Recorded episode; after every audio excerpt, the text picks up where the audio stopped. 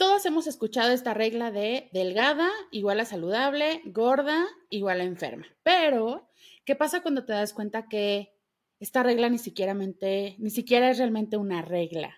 ¿Sabías que puedes tener excelente salud habitando un cuerpo gordo y que si estás delgado no necesariamente estás cubierto de enfermarte? ¿No estás a salvo definitivamente de cualquier enfermedad? Bueno, pues de eso vamos a hablar el día de hoy. Bienvenida, Diosa, al podcast de Gabilu Mireles. Hoy tengo el placer de conversar con Ale Ponce. Ella es experta en nutrición personalizada y nutrigemónica y además autora ya de casi tres libros, porque se viene ya el tercero. Y vamos a hablar hoy sobre un tema muy importante. Varios temas, de hecho. La discriminación de gordofobia médica, la necesidad de desmitificar todo esto que hay detrás de la relación entre el peso corporal y la salud. Y también vamos a preguntarle algunas cositas sobre nutrición en el embarazo, que es de lo que está investigando ahora para su tercer libro y que sabemos que aquí en mi comunidad de diosas hay muchísimas mamás, hay muchísimas mujeres que quieren embarazarse, pero que habitan cuerpo gordo y que viven con este miedo enorme y aparte esta vergüenza de siquiera preguntar sobre el tema. Entonces, hoy vamos a desmitificar muchísimas historias con Ale. Ale nos va a ayudar a entender por qué esta relación entre delgadez y salud no funciona del todo y por qué es importante desafiar estos estereotipos. Hablaremos sobre las consecuencias negativas de esta creencia generalizada y Ale nos dará consejos prácticos sobre cómo trabajar en mejorar nuestra salud sin centrarnos en la pérdida de peso como objetivo principal para no decepcionarnos cuando estemos en este camino por mejorar la salud. Así que comencemos. Primero, Ale, pues bienvenida. Muchísimas gracias por estar aquí en el podcast. Estoy muy, muy emocionada de tenerte y pues muchas gracias. Más, más emocionada yo, Gaby, de verdad. Este, digo que cuando le conté a mis amigas, este, todas de que en primera fila, de que cuando ya, ya le quiero escuchar. Y yo ya sé también, este, de que yo también ya le quiero grabar.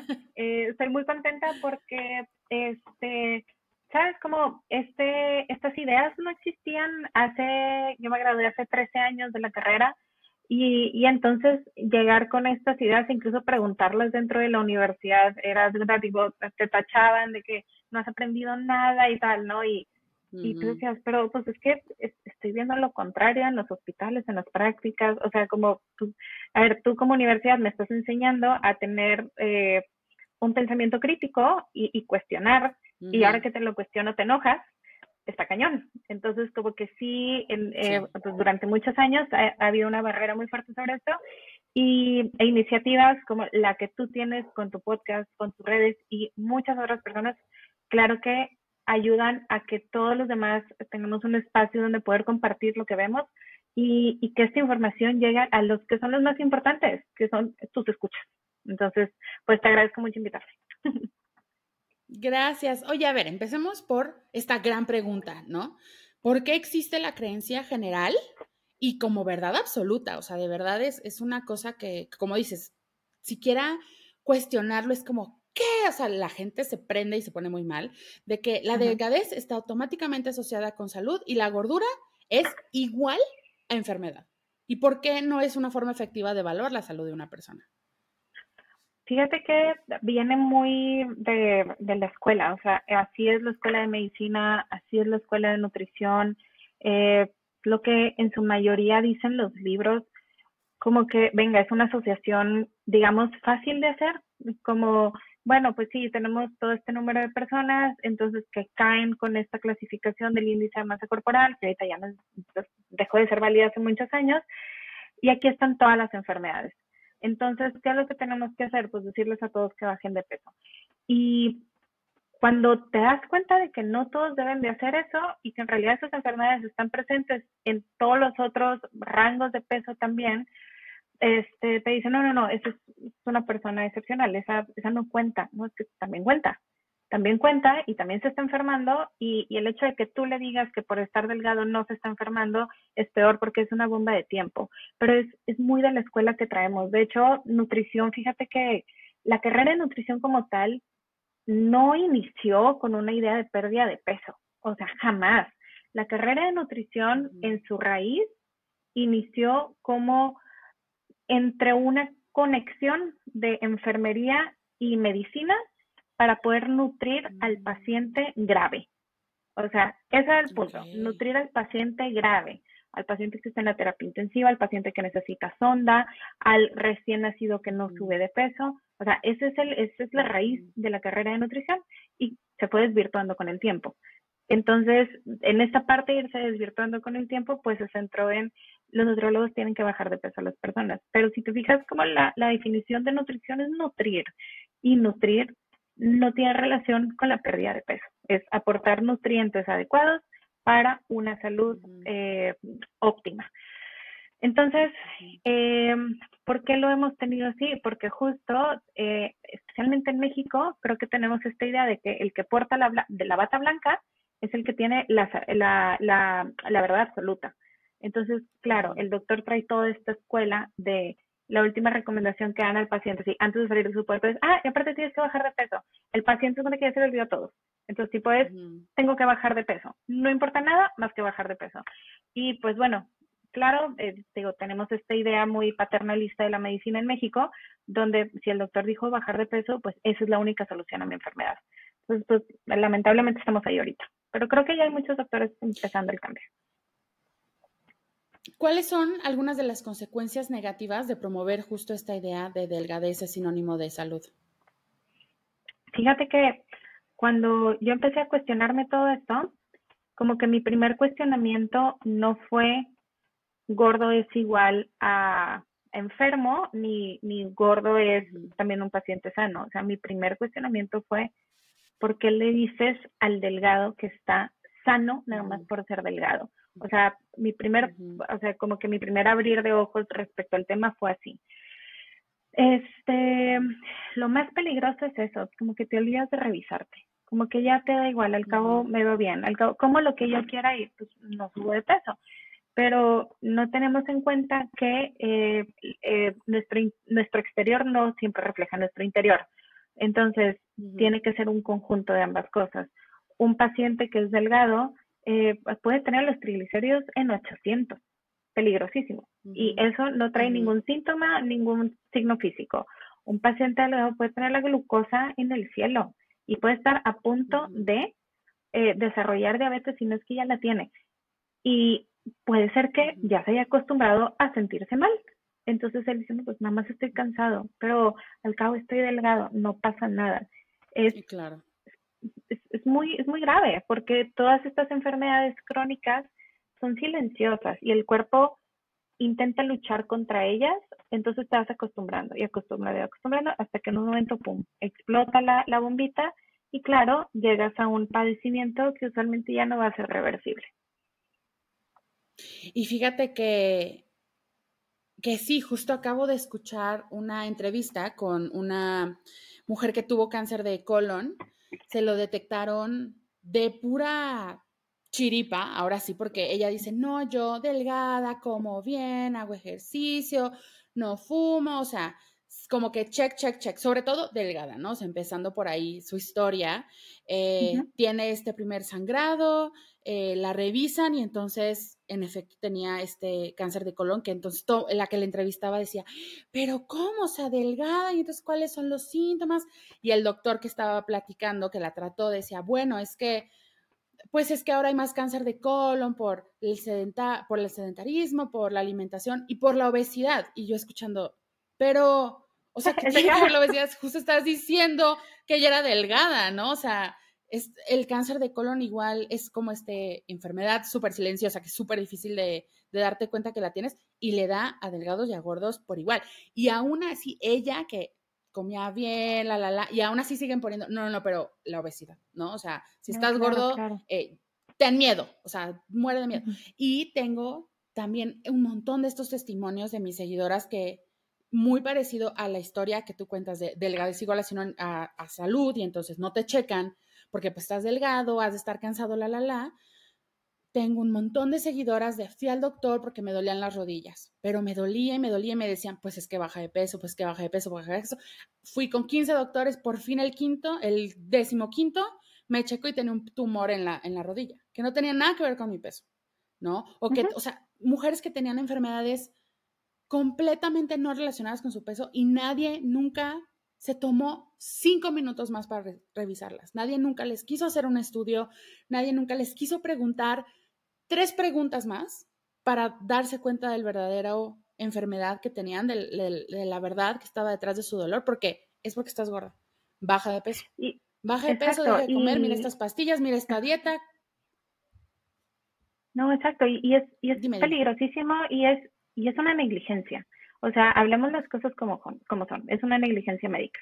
El médico te debe de revisar eh, por medio de una entrevista clínica, te debe hacer también una ocultación, te debe de, de hacer exámenes bioquímicos. O sea, hay todo un protocolo de análisis a pacientes que cuando no lo sigues, pues se te saltan estas cosas, ¿no? Entonces, qué fácil es decir, llego y, no, no, no, vete a bajar de peso.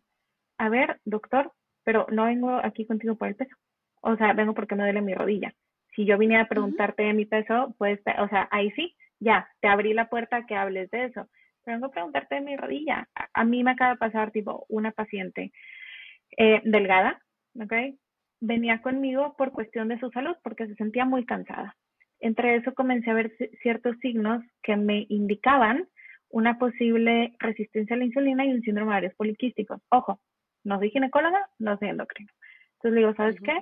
Mejor es que te hagas estos estudios, vayas con gine, porque por mejor que evaluemos tu nutrición y le intentamos dar, en realidad es que si hay un problema con insulina, nunca vas a tener más energía y esto va a evolucionar. Total, va con gine y le dice, no, pues es que me manda de la nutrióloga, le ponce tal. Y lo primero que le dice la ginecóloga es, ¿y por qué vas tú con nutrióloga si tú estás bien flaquita? Y entonces ella, o sea, para ella así como fue primer tipo primer red flag, de que ella ya piensa, o sea, la doctora ya de entrada piensa que estoy saludable y ni siquiera ha visto mis estudios ni me ha preguntado nada y tal, ¿no? Y así, o sea, tuvo muy mala experiencia con Gine, me, me habló saliendo y le dije, qué vergüenza, o sea, jamás me imaginé que esta doctora con la que yo te había recomendado fuera así, no he tenido esa experiencia yo previa, pero creo que sepas que no todos los gines son así. Mira, busca estos otros que van a tener como más amplitud en el tamaño. Entonces, sabes, como que va lo mismo hacia, hacia el gordo que al delgado. Es tipo, tú estás gordo, tú bajas de peso, tú estás delgado, ¿tú por qué vienes? Es así como, eres doctor, tienes que revisarme. Vengo porque algo me estoy quejando. Y ni siquiera me estás haciendo un favor, te estoy pagando la consulta. Entonces, ¿qué es lo mejor que puedes hacer? Hazla completa, hazla bien. Exacto haz tu trabajo completo. Ay, qué fuerte, qué fuerte. Oye, ¿cómo pueden las personas de todos los tamaños corporales, delgados, gordos, los que sea que nos estén escuchando, en mejorar su salud sin centrarse en el numerito que viene en la báscula como objeto principal? Exacto, y jamás ha sido el objeto principal. Entonces, eh, todo, en, realidad, todo lo relacionado a salud debe ir enfocado hacia la longevidad. ¿Ok? O sea, vivir más vivir mejor. Y bajo esta cuestión existen pues cinco pilares muy importantes.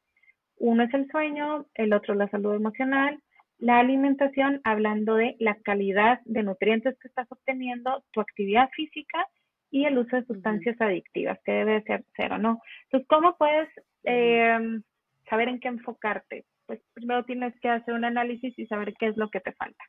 Digamos entonces lo siguiente, ¿no? Eh, ¿sabes qué? Ya batallo en subir escaleras. ¿Por qué? Porque me canso mucho, no puedo respirar, lo que sea.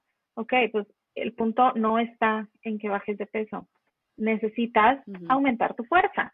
Entonces, en lugar de intentar todo el tiempo restar, restar, restar, es ¿qué más puedo hacer por mí? ¿Qué más puedo hacer por mí? Tengo que hacer más fuerza. Tú sabes que, oye, si subo las escaleras solamente una vez por semana, pues voy a empezar a hacerlo dos veces y mi cuerpo va a ir agarrando un poquito más de fuerza este, si puedo empezar a no solamente salir a caminar, sino de pronto también hacer un poco de ejercicio donde a lo mejor hago unas sentadillas y además, ok, voy a agarrar un poco de fuerza. Entonces, eh, en la salud, en lugar de enfocarnos en qué es lo que tengo que quitar, es más fácil enfocarnos en qué puedo agregar un poquito más. ¿Qué puedo Porque, por ejemplo, yo te voy a dar uno, ¿no?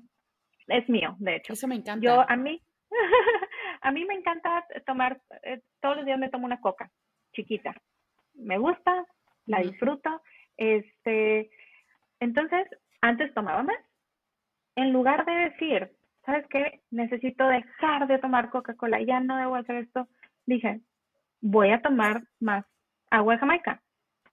En el tomar más agua de Jamaica, en automático disminuye la cantidad de refresco, porque al final pues lo hago mientras estoy comiendo. Entonces, ¿qué hice aquí en mi casa? Tanto yo preparé el agua Jamaica como pedí a la señora que está aquí conmigo trabajando. Yo, please, siempre tenme agua de Jamaica, porque cuando está, en realidad mi motivación es agarrar agua Jamaica. Si no hay agua Jamaica, para mí lo más fácil es agarrar un refresco. Entonces, en lugar de nada más enfocarnos en qué quito, es qué agrego. Y en lo que agregue, voy a ir teniendo mejores hábitos que poco a poco van a ir desplazando los que no son tan saludables o que no apoyan tanto a la longevidad. Y, creo que eso es lo que todos debemos de hacer, como agregar en lugar de quitar. Eso me encanta y me parece mucho más sencillo reprogramarte de esa manera, en agregar, que en quitar, porque como dices, si a mí me hace muy feliz tomar, o sea, si a ti te hace muy feliz tomarte tu coquita, que mi esposo es igual, o sea, es muy difícil quitarle la, coca a mi esposo, y, y, él hace lo mismo, fíjate, o sea, él siempre es, diario agua de Jamaica. O sea, sabes, en mi casa siempre hay agua de Jamaica. Entonces, claro, si está ahí la jarra es mucho más sencilla de, ah, pues sírveme agua de Jamaica. Exacto. exacto, exacto. Oye, te quería preguntar, te quería preguntar sobre el enfoque de salud en todas las tallas, que sé que es un enfoque que tú practicas en tu consultorio. ¿De qué se trata? ¿Por qué decidiste practicarlo? Porque, porque es cierto, o sea, tú puedes lograr tener salud sin importar tu peso. Y cuando le decimos a los pacientes lo, contrario, los estamos condenando a la enfermedad y aparte le estamos diciendo el que manda es la báscula y no es cierto. Entonces, eh, por ejemplo, esto yo lo veo mucho en paciente preconcepcional, ¿no? Eh, que dicen, es que yo me puedo embarazar hasta que baje 35 kilos. Y yo digo, o sea, ¿estás de acuerdo que, a ver, según, lo más seguro es que los retomes, ¿ok? Pero si lo hicieras de acuerdo como a lo más lento que se puede hacer, te tardarías 35 meses en hacer eso y esos son tres años más y a lo mejor en cuestión de tu edad ya empieza a afectar un poco también o a lo mejor ahorita ya estás lista en cuestión económica, financiera, lo que sea y ahora resulta que no puedes, o sea, no es que no puedas, o sea, sí puedes hacerlo. Vamos a intentar ganar toda la salud posible para lograr un embarazo saludable. Y, y de hecho, existen guías eh, de ginecología y obstetricia que te dicen, oye, tu paciente se embaraza con sobrepeso, con obesidad, lo que tú quieras. Estas son las guías de aumento de peso, estas son las guías de ingesta, más o menos así tienes que estarlo tratando, tienes que revisar estos parámetros, pero ninguna guía te dice que no se embarace. No, no, no. Mujer embarazada nada más puede pesar de aquí a estos kilos. Es que eso no es cierto. Entonces, eh, empecé a notar yo que los pacientes, como siempre, llegaban con este estrés. Es que no voy a poder hasta que mm. no pese tanto. Es que no voy a poder hasta. Mm. Entonces, en algún momento leí un libro. Fíjate que no me acuerdo cuál fue el primero que leí. Y, y justo eso decía, o sea, creo que la primera frase era, se puede lograr salud bajo cualquier peso. Y yo decía, es cierto, o sea, de hecho, los, es, es el, debe ser en lo que nos enfoquemos nosotros como profesionales de la salud. No somos profesionales del el peso.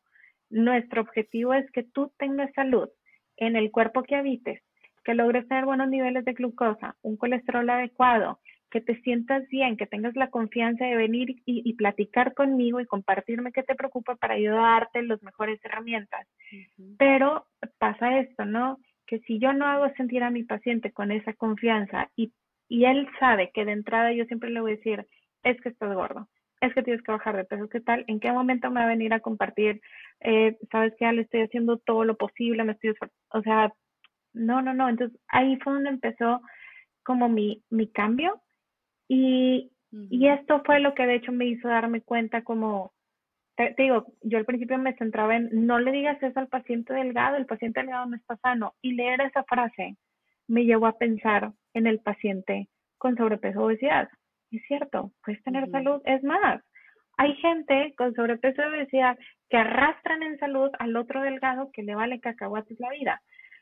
Entonces, ha sido un camino complicado porque al final yo trabajo con muchos médicos y su enfoque era porque muchos con los que trabajo ya comienzan a cambiar su enfoque, era, no, el peso, el peso, el peso, hasta que yo hablé con muchos de ellos y les dije, ¿sabes qué? Si, si quieres que yo siga atendiendo a tus pacientes, o sea, la única condición es, tú no les puedes dar la indicación de bajar de peso. O sea, los vas a mandar conmigo diciéndoles, tienes que mejorar hábitos, tienes que aprender a comer más nutrientes, tienes que buscar cómo empezar a hacer ejercicio. Y les dije, todo eso lo trato yo, pues yo no los voy a bajar de peso. O sea, no, no, no es mi fin, no, no es lo que yo estudié, no es mi prioridad con el paciente. Entonces, de ahí es donde empiezo yo a enfocarme en salud en todas las fallas. Justo hablando de hábitos, como dices, te dedicas al envejecimiento saludable, ¿no? A vivir muchos años más y vivirlos de la mejor forma. ¿Qué hábitos puedes cambiar hoy para envejecer de forma más saludable? El más importante de todos, para mi gusto, es, eh, o sea, para que tú vivas de forma más saludable, es que hagas ejercicio. O sea, si tú empiezas a hacer ejercicio el día de hoy, vas a, tener fuerza y eso te va a ayudar a que en tu vejez tú puedas seguir siendo independiente y fuerte. Y entonces que no tengas que estar a la espera de que alguien venga por ti, de que alguien venga a moverte, y que alguien te acompañe al súper. La falta de fuerza es como eh, el primer paso hacia la enfermedad y el aislamiento que vive el adulto mayor. Porque entonces, imagínate esto, le falta fuerza a este paciente a lo mejor de 85 años que quizás sigue viviendo solo. Em, quiere comer y a lo mejor tiene ahí una lata de atún, ya no la puede abrir. En sus ganas de no molestar, no le va a hablar a nadie. Y va a decir, no, mejor me aguanto, me abro una bolsa de papas, que está mucho más fácil, o agarro unos rollitos de jamón. Entonces empieza todo el proceso de desnutrición que conlleva la enfermedad y al aislamiento en sus ganas de decir, es que, ¿cómo le voy a estar hablando a todos nada para que me vengan a abrir algo de comida? A ver, si esto durante muchos años se hubiera trabajado esta paciente, esta persona, ¿no? Su, su fuerza. Dice, oye, hago ejercicio para poder sentirme bien, para poder moverme, no para tener unos brazos enormes, no para bajar de peso, para poder yo moverme. Eso lleva a que a esa edad pueda seguir siendo independiente y se pueda seguir alimentando y no se está aislando de la gente y que si sus amigos se van a juntar, él también pueda ir sin tener que decirles, híjole, es que mi hijo no pudo venir por mí para llevarnos, pues no, ya no voy a salir. Entonces, una de las cosas más importantes que tú puedes empezar a hacer hoy es agarrar fuerza y para eso hay eh, videos, tutoriales, ejercicios, hay de todo y de todo podemos hacer el día de hoy. Incluso, por ejemplo, me acuerdo una vez que un paciente me dijo, es que necesito bajar de peso porque no me puedo abrochar bien las agujetas. O sea, me agacho y ya como que mi cuerpo no, no, me deja. Le dije, ok, lo entiendo, pero existen ejercicios de flexibilidad. Le dije, lo que tú necesitas es ser más flexible. Entonces, te conviene trabajar estos ejercicios de flexibilidad que te permitan moverte mejor. Dije, en lugar de que centres todo en solamente tu peso. Dije, porque al final hay muchos pacientes delgados que porque nunca trabajaron la flexibilidad, no tienen la capacidad de tocar eh, sus pies con sus manos. Entonces lo mismo, no se pueden abrir las agujetas. Y nada más, se, claro. es cierto, ¿verdad? Y le dije, claro, o sea, dije, entonces necesitas ganar flexibilidad, no perder peso. Y me dijo, no, pues tienes razón. Entonces, son este tipo de cosas que pues, puedes ir haciendo y la flexibilidad es parte de la actividad física. Eso para mí es lo más importante. Y lo segundo, que, creo que tú lo haces muy bien aquí, es generar comunidad.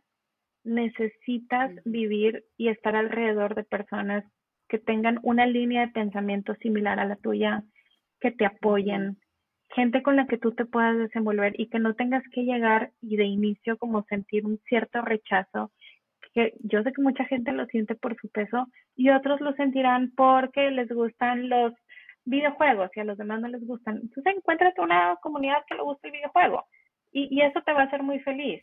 Y estar en comunidad y compartir es, es de las cosas como a nivel mundial estudiadas que, que te ayudan a tener una mejor calidad de vida. O sea, la calidad de tus relaciones es directamente proporcional a la calidad de tu vida. Entonces, con eso, David, yo hoy publiqué un artículo en Milenio este, que es sobre un, un capítulo de un libro que leí hace tiempo. Y decía que para que evalúes la calidad de tus relaciones, escoge a una persona y contesta dos preguntas. ¿Me tomaría dos cervezas con esta persona? ¿Y le confiaría el cuidado de mis cachorros durante un fin de semana? Entonces, y a las dos les contestas que sí, tienes frente a ti una persona con la que disfrutas pasar el tiempo y en la que confías.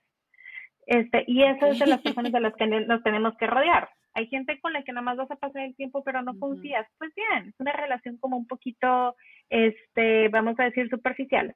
Hay personas en las que confías, pero no la pasas tan bien. Servirán muy bien como para cuestiones laborales y tal, ¿no? Y hay personas que ni cervezas ni cachorros. No es que sean malas, es que no van contigo ahorita, no te suman. Puedes encontrar algo afín si es que quieres convivir con ellos o simplemente mantener una distancia y se vale. Entonces, así es como puedes, una forma sencilla, ¿sabes?, de medir la calidad de tus relaciones y eso te ayuda a tener una mejor vida. Y eso es lo que todos nos tenemos que enfocar. Si te fijas, no estoy hablando de nutrición, no estoy hablando del peso. No estás hablando de calorías ni de carbohidratos. y sabes que a este último de, crear comunidad me recordó mucho este ejercicio que yo todo el tiempo me recuerda, el eres la suma de las cinco personas de las que te rodeas todos los días, ¿no? Y durante la pandemia, donde estábamos mucho tiempo solos, creo que las comunidades digitales se hicieron muy fuertes, ¿no? El, el sentir comunidad, con, tal vez alguien siente que yo soy parte de su red de apoyo, aunque no me conozcan, ¿no? Porque me siguen. Entonces, también que hagan la prueba de quiénes son las, estas cinco cuentas de las que primero te salen sus stories, de las que siempre ves sus posteos y haz este experimento que, que hizo Ale, ¿no? Si no estarías dispuesta a que te cuiden a tus cachorritos durante un fin de semana o si no, porque si, si no te gustaría que un quinto de ti fuera como esa persona, ¿no? O sea, una, una, quinta parte de ti se reflejara en esa persona. Entonces, tal vez hay que cambiar esa, esa red de apoyo digital. Tal vez deberíamos rodearnos digitalmente de otro tipo de personas que vayan más encaminadas a lo que tú quieres crear de ti, ¿no? Al tipo de persona que quieres ser, al tipo de hábitos que quieres eh, tener, porque de por sí reprogramarnos de esta forma, el dejar de pensar como tu paciente que pensaba, tengo que bajar de peso para abrocharme las agujetas y más bien pensar, no, tengo que ser más flexible para abrocharme las agujetas. O sea, dejar de pensar que bajar de peso es la solución a todos nuestros problemas, de por sí ya es ir contra corriente. Si nos la vivimos rodeadas de personas que piensan exactamente igual, que todo el tiempo te están diciendo, el secreto para bajar de peso, el secreto para los abdominales, no sé qué, el secreto para las pastillas, de la crema que me puse para... Va a ser mucho más difícil. Reprogramarte y, empezar a sentirte bien con tu cuerpo. Muy frustrante, muy frustrante. Sumamente frustrante. Pararte en la báscula después de llevar... Perdón, dime, dime. No, sí, por esa, porque siempre sientes que te falta algo. Me falta la crema que ella tiene. me, me falta probar ese ejercicio. Me falta comer de esta forma. Me falta dejar de comer de esta forma. O sea, siempre estás viviendo en esta, en, eh, con esta mentalidad de me falta, me falta, me falta, en lugar de buscar a ver qué ya tengo, qué sí uso, qué puedo hacer por mí, qué me da felicidad, qué me da paz, qué me, qué me pone contento. Entonces, como, este, ya mucho es que, ¿sabes? Como la comunidad médica esté como en este ambiente, como para que tú solo en tu círculo más cercano, que a veces hasta, ¿sabes? Te acompaña en tu cama, porque lo estás viendo en tu cama, te esté bombardeando con esto. Entonces tienes razón, o sea, es, es, es cuestión de saber de quién te rodeas para saber hacia dónde vas. Y si notas que quieres un camino distinto a este, busca rodearte de personas que estén en ese camino, porque eres las personas que, que, te, que te rodean y es algo que tú puedes decidir. O sea, siempre puedes decidir terminar una relación de amistad y hasta familiar. O sea, nadie estamos a fuerza. Entonces, creo que son, creo que es lo más importante para la longevidad. O sea, no el peso, no las calorías, no. O sea, que seas, que seas muy feliz, que seas muy feliz. Sí. Ahora pasemos al tema del embarazo, que sé que este nuevo libro que estás escribiendo habla sobre el tema de la concepción y del embarazo. ¿Cuáles son los mayores malentendidos que las mujeres embarazadas suelen tener sobre la nutrición durante el embarazo y sobre la preconcepción, que es cuando muchas me escriben y tengo muchísimos comentarios todo el tiempo de, ay, es que ya me quiero embarazar, pero no he podido bajar de peso todavía. O sea, esa es la gran traba. Y es una traba que a mí me dijo una, o sea, mi ginecóloga de cabecera de antes y ahorita tengo una no gordofóbica y muy hermosa, pero en su momento cuando yo estaba planeando, esa fue la única traba que me puso, sin hacerme ningún estudio. O sea, ella me veía cada año, me pesaba y me decía, oye, si ya te vas a querer embarazar, ya tienes que bajar de peso. Y me mandaba con nutriólogos que ni sé si eran nutriólogos porque solo me daban pastillas y me ponían a comer pechuga hervida. Eh, y eso era todo y me decía, ni se te ocurra intentar quedar embarazada hasta que no me bajes mínimo unos treinta y tantos kilos. Y era el gran miedo y es el gran miedo que tienen muchísimas mujeres. Durante la preconcepción ese es como el mayor malentendido. Tengo que bajar de peso para poder embarazarme. No es cierto. De hecho, eh, creo que es el capítulo 4 o el 2, ¿no? Pero un capítulo, Gaby y yo, porque este libro lo estoy escribiendo con Gaby, Gaby fue mi maestra y mi mentora y tal, y ahorita trabajamos juntas. Este, Gaby y yo lo empezamos diciendo, no necesitas bajar de peso para embarazarte. No, o sea, es tipo un big no. No necesitas hacer esto. necesitas hacer todas estas otras cosas, si son un chorro. Sí tienes que tener una buena suplementación, sí te tienes que hacer estudios de sangre, sí es importante que tengas una buena calidad de sueño, que bajo estrés, o sea, todo, todo, todo, pero no necesitas bajar de peso. Entonces, e, eso bajar de peso no es una de No, no, no, para nada te digo, las guías de, de nutrición durante el embarazo están ante cualquier peso y ninguna le dice, y estas son guías de obstetricia, ni siquiera de nutrición, son guías de obstetricia, son para los doctores. Ninguna le dice al doctor, si tu paciente no pesa tantos kilos, no puede bajar, o sea, ninguna dice eso. Entonces, venga, que, que lo hagan ellos, como que pero tus guías dicen lo contrario, o sea, ¿por qué haces eso, no? Pero bueno, esa es la mayor como previo. Durante el embarazo, eh, la mayor, como, el mayor miedo de los pacientes es, ¿cuánto tengo que subir de peso cada mes? A ver, existen guías y estas guías lo que hacen es, tal cual dice su nombre, guiarnos, pero no significa que las tengamos que seguir al pie de la letra. ¿Por qué nos guían? Porque si hay una correlación, correlación no causa efecto, entre aumento de peso de mamá con el crecimiento del bebé. Y estas guías al final dicen, no importa lo que aumente la mamá, lo que importa es lo que crezca el bebé. O sea, dentro del embarazo, igual yo se los digo a mis mm. pacientes, me importa más el bebé. O sea, ahorita importa más el bebé. Si tú aumentaste 5 kilos, no pasa nada. Tu bebé aumentó lo necesario. Está perfecto todo. Y eso es en lo que nos tenemos que fijar tú bajaste, a lo mejor no aumentaste lo adecuado y a veces también preocupadas, es que no subí de peso ahora, pero tu bebé creció bien. Eso es en lo que nos, tenemos que fijar. Entonces, estas guías de nutrición sirven para eso, nomás para guiar. ¿Por qué? Porque se han hecho correlaciones y al final lo que importa es cómo está aumentando mi bebé. Tengo pacientes delgadas que, ¿sabes de qué mentalidad? De que nada más puedo subir un kilo al mes tal. Y el último trimestre están con que es que mi bebé no ha crecido nada pues es que no has comido nada, o sea, y eso estamos que meter tipo insures y tal, y los riesgos hacia ese bebé son enormes. Y por otro lado, tengo pacientes que dicen, es que ya subí mucho, que los riesgos no sé qué, y están perfectos. Y yo le digo, tu bebé está creciendo bien, tu presión arterial no se ha elevado, saliste bien en el de glucosa, o sea, tranqui, mm. esto va a pasar, es la reacción de tu cuerpo preparándose para lo que sigue, o sea, tranqui. Entonces, mucho es como llevar a las, a las mujeres como este ambiente de tranquilidad, tranquilidad, porque claro, lo que vemos en las revistas es, ay, este, la que nada más se le ve la pancita y por atrás parece que está embarazada, pero si está embarazada, ¿por qué, ¿por qué quieres parecer no embarazada? Esa es la pregunta. ¿Estás embarazada? ¡Qué padre! O sea, disfrútalo, disfruta de tu panza, todo. Este, creo que es mucho como la presión que existe y sí, en parte viene por los doctores. ¿Por qué? Pues porque para el doctor a lo mejor es más rápida, supongo que la cesárea, o más sencillo el parto, pero no se trata de lo que es fácil para ti, se trata de lo que está bien para mí. Yo soy la paciente, yo soy la que importa. Entonces, en los doctores que, porque me ha pasado que dicen de que es que yo no atiendo a pacientes con decía, a ver, hiciste tu residencia, que duró como cinco años, donde viste muchos pacientes así, si no le sabes a eso, qué preocupación.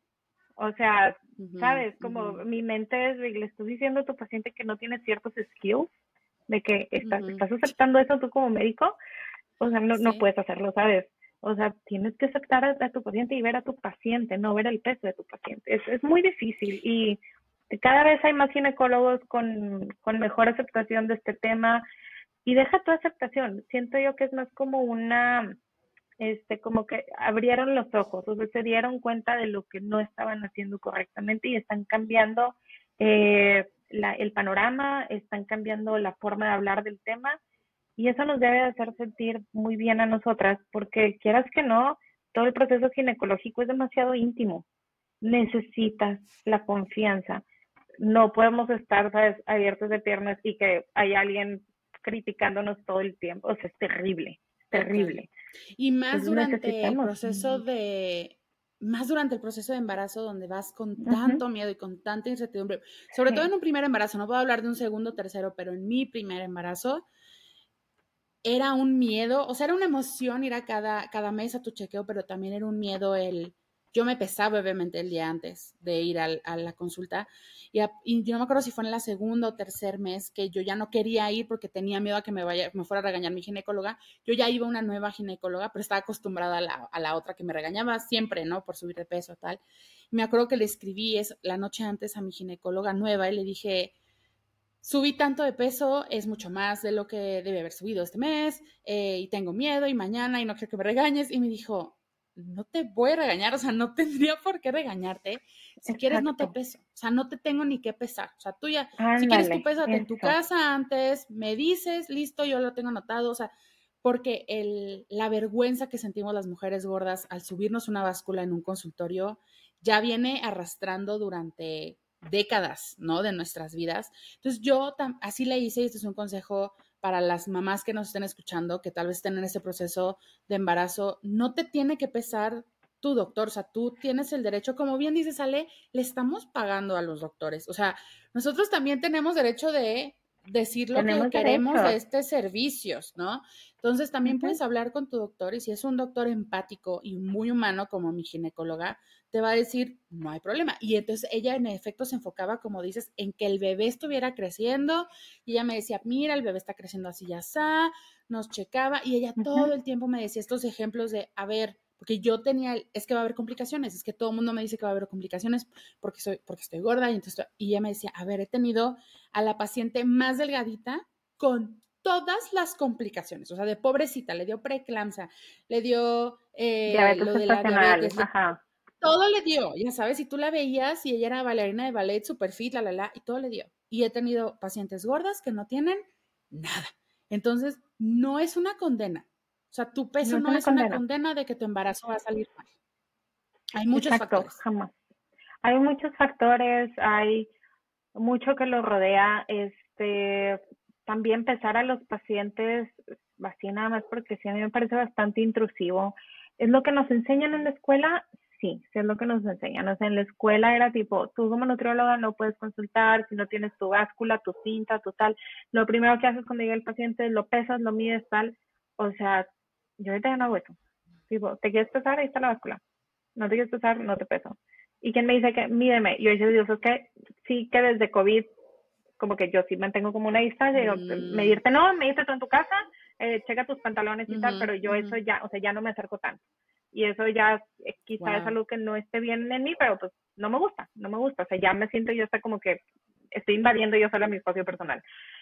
Este, pero es algo que te enseñan en la escuela que es bien difícil de quitar, porque lo haces tus prácticas y lo ves tus doctores a los que admiras o nutriólogas y tal, y todos lo hacen, todos lo hacen, pues se va quedando muy en ti, este es el deber ser, este es el deber ser.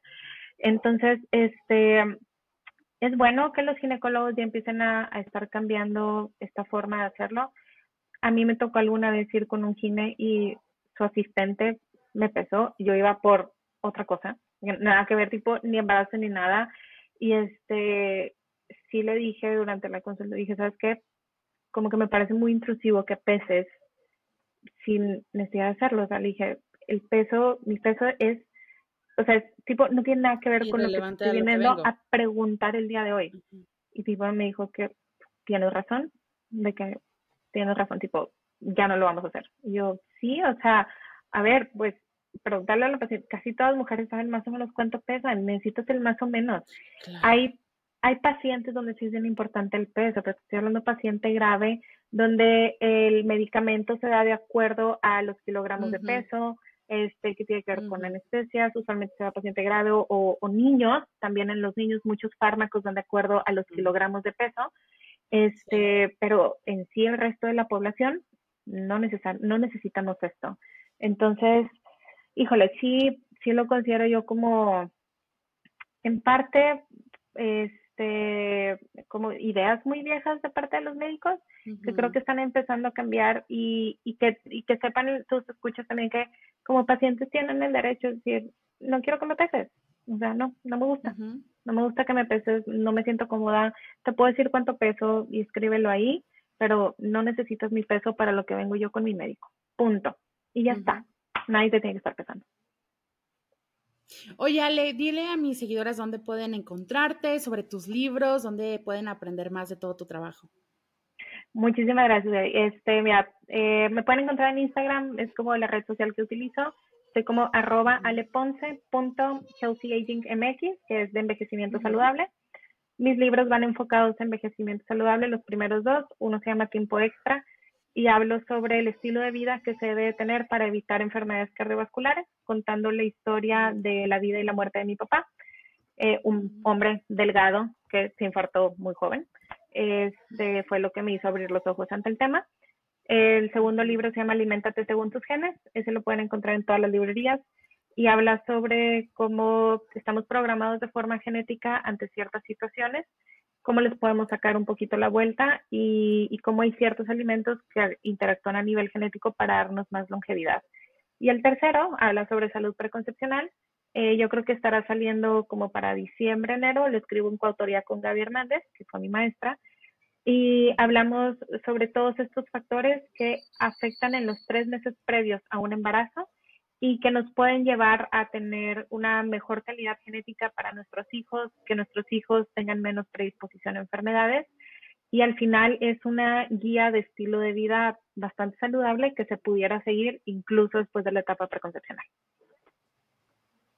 Ale, muchísimas gracias de verdad, no solo por hoy, por tu tiempo y por todo lo que nos compartiste hoy, pero de verdad, como te escribí esa vez que, conectamos en, en internet, como bien dices, México es un país muy de doctores, de lo que diga la bata blanca es la verdad. Entonces, cuando alguien en bata blanca como tú, cuando un profesional de la salud se atreve a ir contracorriente y a desmitificar y a revolucionar, pareciera, con estas ideas, tiene un valor inmenso. Entonces, de verdad, muchísimas gracias por tu trabajo, porque sé que no es fácil ir contracorriente con estos temas, pero las vidas que estás impactando con tu trabajo son increíbles. Entonces, muchísimas, muchísimas gracias por tu tiempo. Vayan a seguir a Ale, eh, lean sus libros, escuchen todo lo, todos los contenidos que, que, nos comparte, vayan a su consultorio si quieren saber más de su genética, de cuáles son estos hábitos que tienen que cambiar, de realmente